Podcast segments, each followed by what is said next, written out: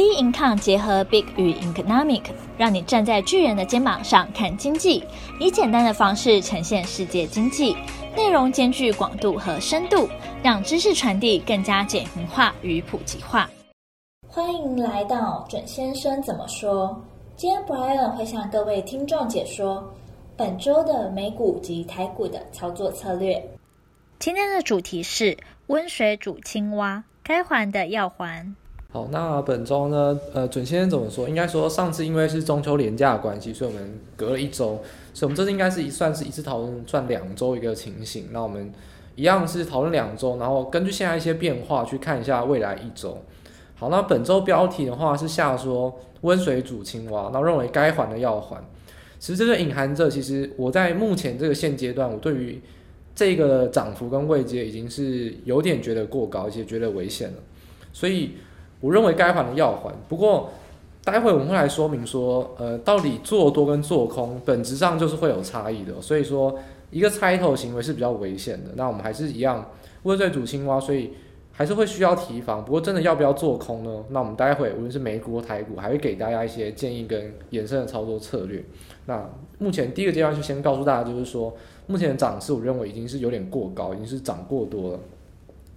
好，第一点谈到就是说选情的破灭，那很有可能二零二零的最后一道美丽的烟火就在这一波涨势之中可能会告下一个段落。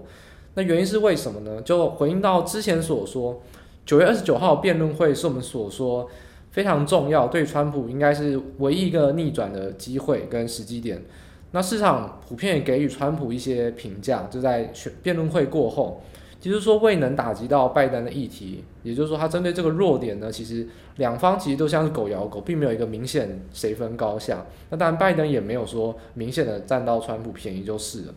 不过，拜登当日口条当然是超常发挥啊，所以说川普的攻击大部分都是无功而返。那其实反过来就是说，承担时间压力的是民调落后的这一方，所以说这样子一个平手的一个局面就会是相当不利的因素，因为时间已经逼近到倒数一个月以内了。所以说，辩论会后的民调可以看很明显看见，呃，总选或者说关键摇摆州的差距都已经拉开了，已经拉开到误差范围之外。也就是说，参酌到刚才所说的话，如果没有能连任，就是说川普既然是一个比较看衰的一个情势，那选举行情这一段期间从疫情爆发以来多拉抬的，甚至到这段期间硬是拉抬上来的，甚至华尔街推波助澜的，通通都要还所有。靠着选举行情四个字都要还，所以说第一个，因为拜登是一个我们说民主党跟共和党政党交替之后呢，他没有必要去承担这个莫名其妙的高位阶，因为四年后他也要用股市来做一个政绩啊。那当然一开始的时候当然是越惨越好，但如果有学过财务学也知道，新的经营人一定一第一年都会把财报做得很烂，因为这样子他后来才有进步的空间。所以说。选举行情的一个修正，就是在呃连任失败的修正是有可能的。再就是说，民主党一直来也不是一个股市为导向的一个政党，所以说它的政策也不是很利于资本市场，或者说很利于这些大型科技的发展。所以说，真的如果不能连任的话，那我认为行情是会有一些修正的。那到底什么时候修正？会不会在选前就修正呢？我认为现阶段就已经可以修正，因为我认为基本上川普选情我已经是。有相当高的几率认为是没有办法赢了，那现阶段就应该要修正，因为这个是选举行情的告终。但我认为华尔街他也清楚这件事情，但他现在在一个毫无力度的情况下去做拉抬，还是一个比较明显虚的涨势。那为什么会选择在这个期间持续的去做上涨，没有说做急跌呢？那我认为其实两个可能，第一个是人为控盘，因为以目前来说，从上一个阶段的涨多回跌是一个期权，我们说华尔街跟呃投资人的一个对决。那到结算过后呢，出现一个急弹。那到目前为止，我认为其实都还在这个我们说高杠杆或者高选择权比例的一个情势下去做发展，并没有一个很明显说基本面或产业面去做一个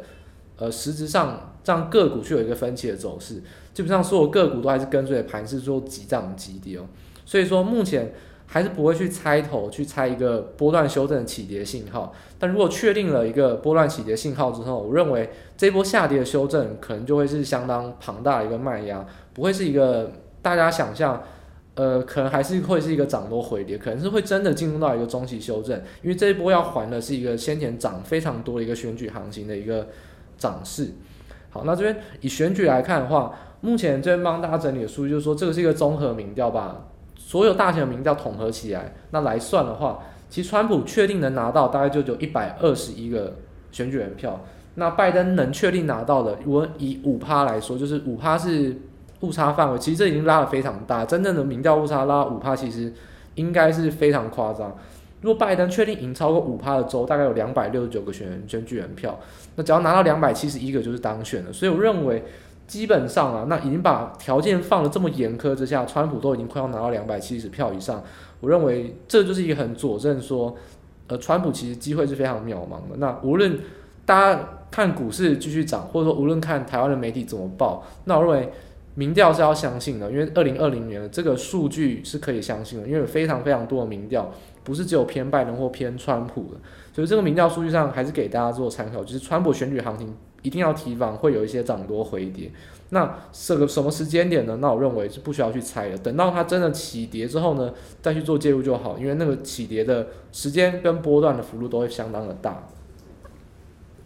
好，那第二点谈到就是说。刚才谈到就是说，以筹码上啊，因为还是一个比较急涨急跌，所以会看似有一些多头的行情。那第二点就是谈到是说，那还有什么是让现阶段行情持续上涨的呢？那当然就是谈到就是总经数据跟疫情的一些数据。那欧美在经历过第二次爆发之后呢，其实当然疫情还是持续控管，虽然说人数还是持续的增加，不过呢，拖延到一定时间之后呢，其实大家已经对于这个生活习惯是比较有一些建立一些我们说疫后的一个新的常态。所以消费数据有一些转强，尤其是可以看到美国的非制造业 PMI 是维持在五十五以上的高水位成长。那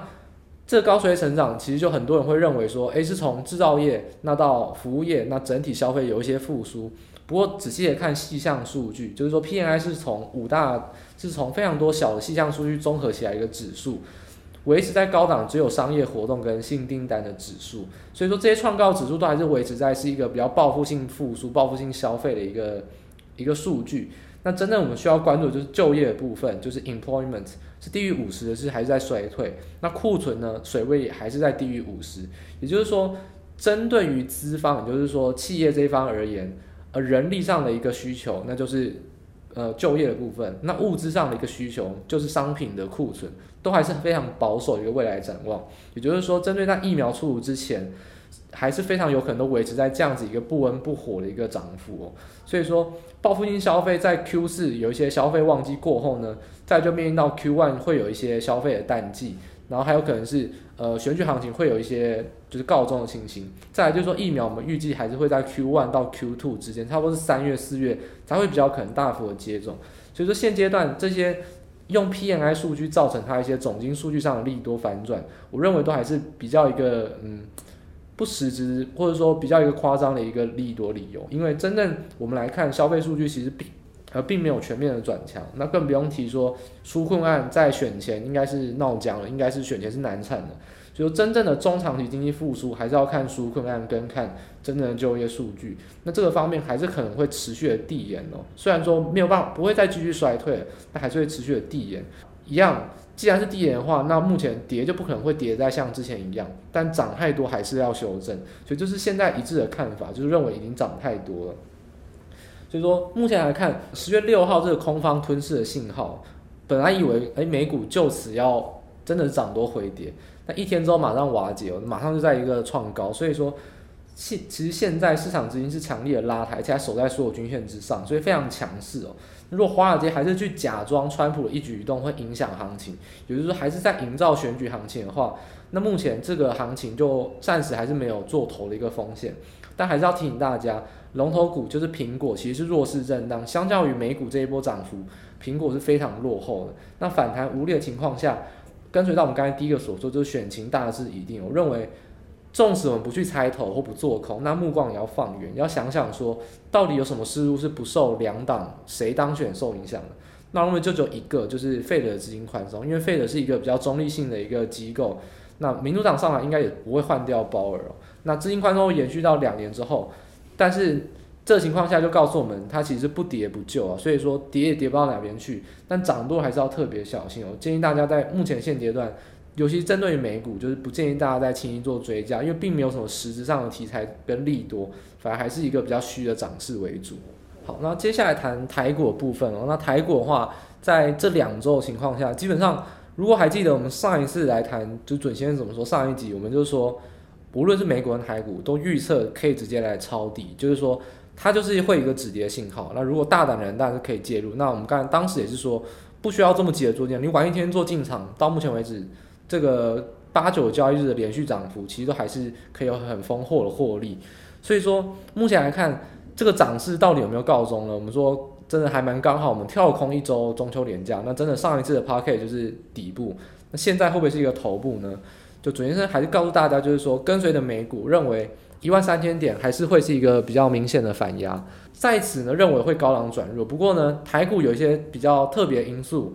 让我对台股不这么看空，就是认为还有一些涨幅空间，甚至是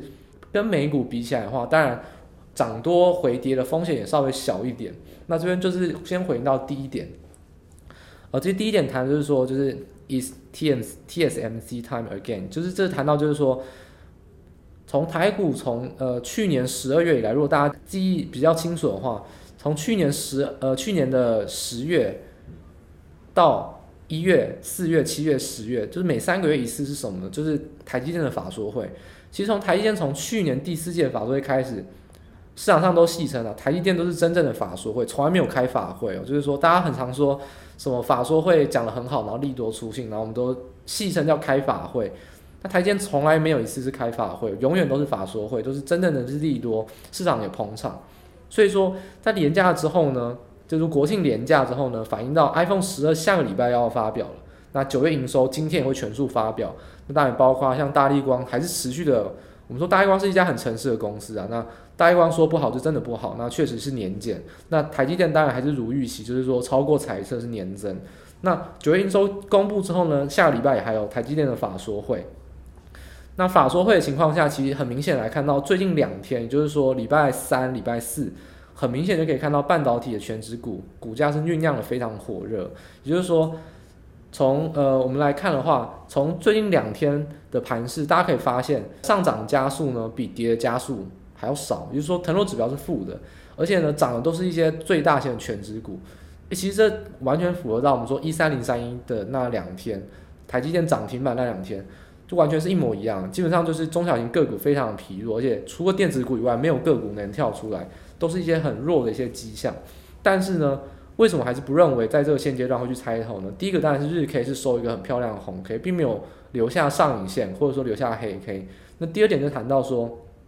零零五零的特化腾落指标是没有翻负的，所以今天来讲，其实不只是全值股，那包含到一些中型的电子股，也还是有能守稳到红盘以上。也就是说，这个资金行情并没有说特别衰弱或特别集中到全值股到一个极致。就是说，就算目前认为它涨多，那都还有涨更多的空间。就是说，这个橡皮筋拉得很开，感觉快断了，但是还没有拉到最紧绷的状态，所以说还是没有去猜头的一个必要。但是我认为呢，从呃外资的大台的净多单，就是说维持在三万口，那小台是今天是持续的暴增四千口，那到一万口以上的高档，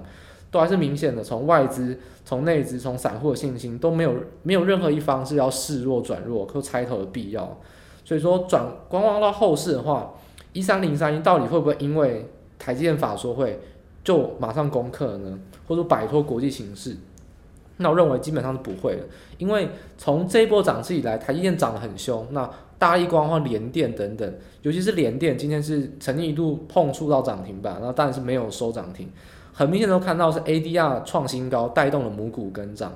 那就还是反映到 ADR 是美股的资金去造就的。那既然台湾的股票要跟随着 ADR 个股去做跟涨，那就要跟随到美股的盘势。所以我认为要摆脱国际的情势是很困难的，因为现阶段这个全职股的涨势，尤其是半导体，就是晶圆代工双雄，就台积电跟联电，完完全全是 ADR 创新高所带动的一个涨势哦。所以说现阶段就看待。短中期台积电走势的话，我认为还是以筹码面为主。纵使台积电法说会讲的再好，我认为都没有办法改变现阶段就一万三千点这个反压压力。因为实际上来看，台积电纵使是一个高度呃，就是说高速的成长股，那现在本益比也是有二十几倍哦。那这个模糊的空间就是说，你可以给到二十倍，也可以给到三十倍。那当然它可以涨也可以跌，那就意味着这个基本面根本没有实质影响股价的必要，因为它已经是一个成长股，是一个正在炒作的股票，那筹码就还是一个比较基本上让它去上涨或下跌的因素，所以认为基本面还是不会如实反映。纵使台电法说会讲的再好，那我认为都是对于中长期投资的人才需要在意的。短线上来说，如果你真的要用台电做价差，或者你要做台指期价差，都还是要回应到美股跟整个筹码的变化，法说会是没有办法去改变整个盘势的。好，所以第二点谈到就是说，那如果预测到高档会转弱，那下个阶段我们能做什么？那这边提供给大家一个数据，就是说大盘的周期最大量能是趋缓的，就是说从一三零三一，哎，再到八月中，哎，那是急跌，跌破月线的一个共识性卖压，再到这一次跌破季线的共识性卖压，有三波的一个连续黑 K 的一个最大量能，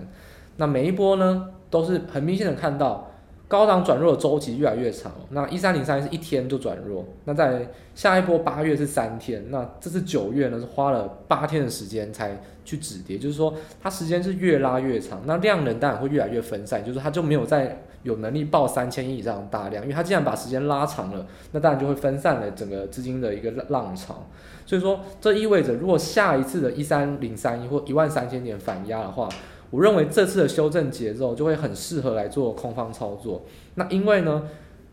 我们从一天到三天到八天，这样越来越长的情况下，就也就意味着急跌跟急弹的风险是比较小的。在头部呢，初步会呈现一个比较缓跌。那等到真正到底部会有一些下跌取量的时候，才会有真正急跌急弹的动作。所以我认为这时候在头部去做一些放空或波段的空单，会是一个比较合适。那也是一个比较。风险上比较能控管的一个操作节奏，所以认为，呃，一三零三一这个高点，如果真的有修正的话，那我认为空单会是一个可以真正来做一个密集进场一个好时机哦。但是要回应到一个大大大前提，就是说，猜头永远比猜底还要危险跟更难。也就是说，准先生在先前已经猜过两次猜底了，那甚至可以很大胆告诉大家，诶，如果敢投资或是敢承担风险的人，可以大胆进场。但猜头我绝对不会叫任何投资人去做猜头的行为，因为猜头本质上就会是一个明显跟猜底是一个不对等，那就是因为空单跟多单一个差距。市场上大家有没有想过，只有嘎空的词，没有嘎多这个词？就说你空单如果放空强势股，有可能会被嘎空；但是如果你去买进弱势股，从来没有人说你弱势股会去嘎多，说我就是要把股价去灌压。只有你可能是你不愿意卖长期套牢，短线上绝对没有嘎多这个词哦。所以说，这就是意味着猜头你会有嘎空的风险，所以就是告诉大家说不要猜头。那猜底的话，相对来说风险是比较能可控的。所以说这个情况下，呃，上次是猜底，然后告诉大家是可以很明确告诉大家是可以进场。那猜头的话，我认为大家还是要等等哦。所以这边还是提供给大家三个一个比较明显的空单的进场条件。第一个是台股日黑要出现黑 K。第二个就是期货的连续盘跟台积电的日 K 要同步的呈现高不过高，低过低，就日 K 的高不过高，低过低。针对于期货的连续盘哦，不是期货的日盘，期货的连续盘，因为现阶段我们跟随着美股，那就会影响到夜盘，夜盘的成交量既然影响台指期，那就要看连续盘，所以一定要看连续盘跟台积电的日 K。那第三点就是说，一三零三一没有攻过，如果一三零三一真的攻过，那还是要持续做多，这就是目前三个空单进场条件。那认为如果三个都有达成的话，那空单进场就可以来做一个大胆的执行了。所以说，回归到现在这个情况下的话，那我想要举一个，呃，就是花旗的执行长，就是 Chuck Prince，他在金融海啸之前讲了一句话。那时候是二零零七年的七月九号，那当时金融海啸还没有爆发，不过很多人都认为有风险，反而机构认为有风险。那花旗也是，那花旗说了什么呢？那当初他原文说。When the music stops, in terms of liquidity, things will be complicated。就是说，当这个音乐停止，当流动性消失的时候，那事情就会变得很复杂、很棘手。但是，But as long as the music is playing, you have got to get up the dance. We are still dancing。也就是说，但是这个音乐再度响起，那我们还是必须要去跳舞。他这个跳舞指的就是说，法人机构当然也知道很危险，当然知道涨多，但他不得不这么做。就是说，法人机构纵使看到涨多，那等到真正的风险来临之前，他都还是要假装在这个狂欢的乐园、狂欢的舞会之中，持续的去跳舞，持续的去做多方操作。所以这也是反映到刚才还是所说，不要猜头，因为头部这个音乐什么时候会停止是无法去预测的。但猜底有政府会救市，有 Fed，就是说货币宽松政策会救市，而且再怎么跌，我们都还是有基本面，因为股市整体来说，长期而言就是正报酬，所以说猜头跟猜底而言，本来就是不对等的。还是再次用这个例子提醒大家，从一个十几年前花旗银行这个很明显的例子，如果有读过财务学的人，应该都很都知道这一句名言，就是说流动性风险不是能去猜测它什么时候会停止的，所以猜头是非常危险的。所以目前这个情况的话，呃，台股还是跟随着美股，认为会是一个涨多回跌，但是呢，在目前情况，台股其实比美股更有一些利多消息。但就第一个就是短线上有台积电法说会，第二就是说我们离一三零三高点还有一小段距离哦，其实还是没有必要去做马上放空。所以现阶段我认为大家是多单的部位压低哦，还是找一个卖点为主。如果手动持股是强势的，那当然都还是可以去续报，去找一个卖点。那等到空单进场条件再做进场。那空单进场条件就如同刚才所述啊，如果真的有出现这些条件的话，就建议大家选择一些中大型、主流涨势的一些电子资金外溢个股。也就是说，如果是涨电子股、涨半导体类股，那就是选不是最强的，那可能是像台积电跟联电是最强，那就选 IC 设计或选 PCB，去找一些没有那么强，但是也是跟随着补涨的一些外溢个股，就可以勇敢去做放空。那多单进场条件的话，就是现在还是持续的去做多。那如果一三零三一真的如实突破，那资金继续这个疯狂下去，那它还是持续的做多。那现阶段的话，可以提供给大家就是说，呃，高通转单效应的 IC 设计类股。跟封测类股，还有半导体的供应链，就是跟随到台积电法说会，这些个股还是现阶段短线上还是有一些涨幅空间。我还是跟大家就是提到，就是说，我认为还是会高档转弱，所以目前这个阶段，呃，没有必要这么的看多，还是要非常小心这个风险。就是跟随着美股，那台股也是会有一些高档反压的风险。这、就是目前提醒给大家。准先生怎么说？就到这边结束。喜欢我们的内容，可以订阅。有任何问题，欢迎到我们的脸书专业以及我们的 Instagram 与我们做交流。我们的 IG 账号是 bincon 点 IG。我们下期见。